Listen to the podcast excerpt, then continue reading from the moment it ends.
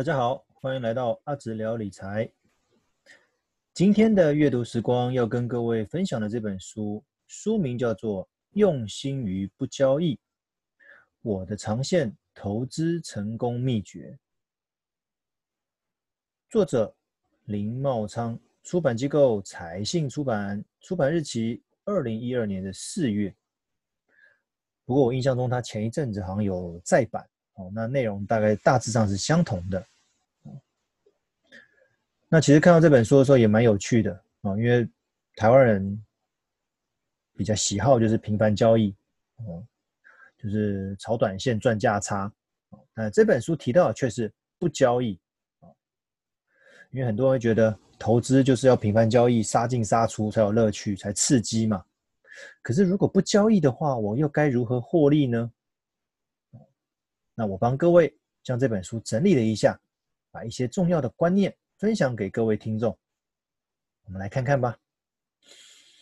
第一个，选择对的游戏，就是所谓的正和游戏。作者在一开始的时候提到一个有趣的疑问：如果你今天花了很多时间研究一档股票后，觉得它值得买进，但是如果这档股票真的那么好，为什么有人愿意卖出来给你？诶，这个我们可以好好思考一下，哦，因为如果真的那么好的话，应该不会有人想要卖掉它吧？当然了，无论是买进或者卖出，都有一个可以说服自己的理由。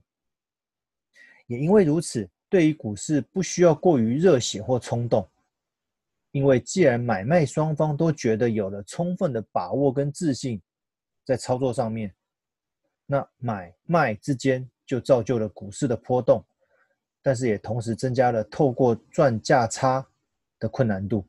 哦，其实股票市场是一个零和游戏，有人买也会有人想卖，有人赚钱也会有人赔钱。作者提到了，如果今天有一个人告诉你一个赚钱的内线消息、小道消息，那这个消息如果不小心传了出去，让大家都赚到钱。不就没有人赔钱了吗？这将会是一个很奇怪的逻辑，因为不符合零和游戏。当然，也因为如此，这个小道消息、内线消息，它就成为了一个无效的内线了。啊，换言之，重点要客户呃，作者要提到的就是不要去相信任何的内线消息，因为当你拿到某一个内线、某一个小道消息，你可能是最后一手的资料了。各位应该有听过一个叫做马太效应的，它在投资市场里面指的就是钱多的会越多，钱少的会越少的是一个现象。这也就是我们现今社会造成贫富差距一个很重要的关键。在股市中赚钱的总是极少数的客户，大多都是赔钱收场，甚至最后会默默的退出股市。因为口袋深的本钱雄厚，其实他不需要太高的报酬率就可以达成获利目标。反之，口袋浅的，因为资金不足，很容易将全数的资金投入在股市中，也会希望有较高的报酬率，因为这样才能达到满意的获利金额。但是相对的，你要有较高的报酬率，你承受的风险会高出许多。市场一个风吹草动，让亏损也会变得容易许多。我在这边举一个简单的例子。如果你希望能够有一万元的获利金额，甲，他的本金有一百万，他只需要找出一个投报率一趴的投资工具就可以达标，因为一百万的一趴就是可以赚到一万块。而乙呢，他的本金只有十万块，他如果也想要赚到一万块的话，他必须找到一个投报率有十趴的。投资工具，问题来了，一趴跟十趴的报酬率，哪一个比较容易好找？当然就一趴的嘛。而且，那个十趴的报酬率的投资工具，在你等待的过程当中，有没有可能因为外在的一些因素、一些变数导致它下跌呢？作者提醒了，如果你的口袋不够深的话，不要在市场杀进杀出，这样子很容易提早出局。刚刚前面讲股市是零和游戏，但是作者希望各位做的是一个正和游戏。你可以试着研究一间公司，它所销售的产品或者它的服务能不能够达到客户满意、公司赚钱的双赢局面，也就是所谓的正和。正和游戏可以在复利跟报酬率的加成效果之下长期累积。如果你的投资是走正和游戏的话，你关心的是公司的营运能力、你的产业动态，你的目的希望能够长线稳健的获利。他会把他所投资的标的当做是自己在经营一家公司一样，很严格的审视。反过来说，如果你今天是短线操作，追求热门的标的，想要快速获利的，那我就会回到胜率较低的零和游戏。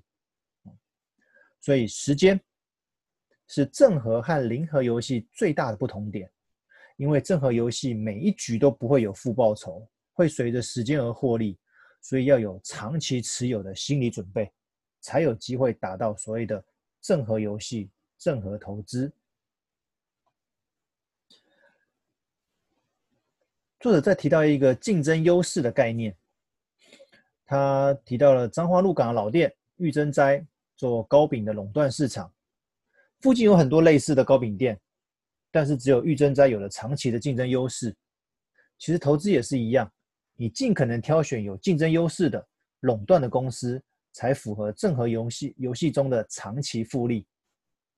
因为一个过于竞争的产业，最后很容易沦为削价竞争，公司也就没有什么利润了，那股价当然也就令人失望。巴菲特常常提到，投资配置中需要有护城河的标的，也就是类似垄断力的概念。只要护城河够深够广。敌人一旦进攻失败，就很容易放弃持续竞争的想法。否则的话，如果没有护城河这样的垄断的保护，只要被竞争者进入，公司的利润很快就会消失。作者提到，他建议可以透过，比如说去了解一下美股的盈余啊、EPS、股东的权益报酬率，所谓的 ROE，来检视一间公司它的盈利状况值不值得我们投资。再一个观念，就是有关复利。钱滚钱的复利效果，相信大家都会知道。但是事实上，在投资的世界里面，很少人透过复利在操作，因为想透过赚价差一夜致富的人还是占大多数。重点来了，复利公式能够顺利执行，有两个重要的条件。第一个叫做不赔钱。第二个叫做赚到的钱要再投入。我们先来聊聊不赔钱。在钱滚钱的过程当中，资金会因为时间的推移而持续增加，但若遇到景气下反转下跌的时候，亏损的金额是你当初投资的总价值乘上跌幅而得到。当累积钱累积多了，景气反转下跌的时候，会让亏损的金额增加放大。一不小心，你的钱滚钱就会变成钱亏钱。如果次数频繁了，会对投资有着不如归去的想法。所以我们要想办法不赔钱，就成了复利中的第一个要素。这个在巴菲特的观念里面也常常提到。那第二个，赚钱的钱要再投入，因为很多人喜欢挑选有配发股利的投资标的。可是啊，说真的，如果你想要达到复利的效果，要记得每年把股利再滚入本金当中，才会有复利的效果。否则，你每年七八月的配息一拨下来就花掉，那个就只能算是单利而已。那无论企业本身营运成长的复利，或者股利再投资的复利，都是需要透过时间来换取。那在这个过程当中，其实是很枯燥的。你需要保有耐心，你才有可能享受到投资的获利。不过，作者提到，如果你的股价本身的涨幅超过五年的 EPS，因为其实也蛮蛮蛮多的网友在问，如果今天我的价差已经可以相当于未来数年的 EPS 或者未来数年所配发的股利的话，那我是不是可以提早出场？那作者就提到了，那如果某一档标的它的涨幅过大，那个价差已经可以提早赚到未来数年的可能股利的话，他就会考虑提早卖出，就是俗称的用金钱换时间，因为我已经赚到了嘛，就可以提早出场了。那再一个观念，不赔钱的投资啊，作者有介绍另外一本书叫做《黑天鹅效应》。那那这本书的作者呢，建议投资分成两类：阳性跟阴性。那阳性是建议教导民众如何投资才能获利赚钱，阴性是建议教导民众哪些事情不要做才能避免亏钱。那有趣的是，大家对于如何获利的爱好远胜于学习如何避免亏损。不过，这也就是为什么大部分人在投资市场中常常忽略风险的原因。因为唯有你有效控制风险，甚至是规避风险，才有获利的可能。毕竟，投资可能往上，也可能往下，你不能只有单一方面的乐观期待。所以，哪些事情不要做才能避免亏损？这件事情在投资里面非常的重要。那作者提到市场上面有几类不赔钱的投资工具。第一个，政府公债，只要政府不倒，每年都有收益，就可以建立不赔钱的投资。哦，所以也因为如此，市场走空的时候不用太过恐慌，随着时间逐渐到期，价格会回到初始价格，就所谓的保本。反之，当市场走多的时候，如果出现价差，哦，可能相当于好几年的收益金额，也可以考虑提早卖出。以拉高整体的报酬率，这样子就符合作者所谓的正和游戏。再来，不赔钱的投资工具，还有你可以去挑选每年获利稳定的类定存股票。作者前面有提到，从公司每的每股盈余 EPS 来追踪，找出过去五到十年盈余相对稳定的标的，而不是盈余数字起伏大的标的。相对稳定的盈余表示该公司通常有市场垄断性的企业，我才有办法经历市场其他企业挑战而稳健获利，有护城河的概念。反之，如果今天它的盈余数字起伏较大，可能是当时的热门产业哦，让它盈余比较多哦，但也有可能因为某个原因在市场失宠而导致它的获利锐减，股价就会重挫。这样就失去了正和游戏的特特性，所以作者再次强调要以不赔钱为核心作为投资策略，它的整体思维会与单纯的赚价差有很大的不同。所以只要是体质好的公司，持续爆股，并将每年的配息再滚入，才能有效执行复利，而且才能降低投资成本，拉高获利。最后是实际执行的一些体验。作者前面书的前面大部分提到的是观念，那后面几章他提到了一些实物的操作经验。他将不赔钱的投资法整理成一个投资三部曲：第一，找出不赔钱的标的；第二，等待合理进场价位；第三，鼓励再投资，建立长期的复利效果。即使遇到股灾导致股价下跌，只要当初选择的标的是对的，也就符合了合理价位甚至是便宜价位的买进时点。对价值投资人而言，下跌就是买进的好时机，是该开心的。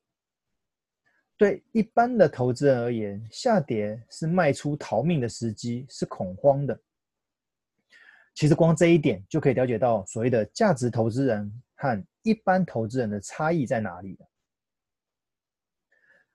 指数型基金的创办人约翰伯格曾经说过一句话：“Don't do something, stand there。”你不要去做任何事情，站在那边就对了。他指的是不要标的换来换去，要做中长期的持有投资。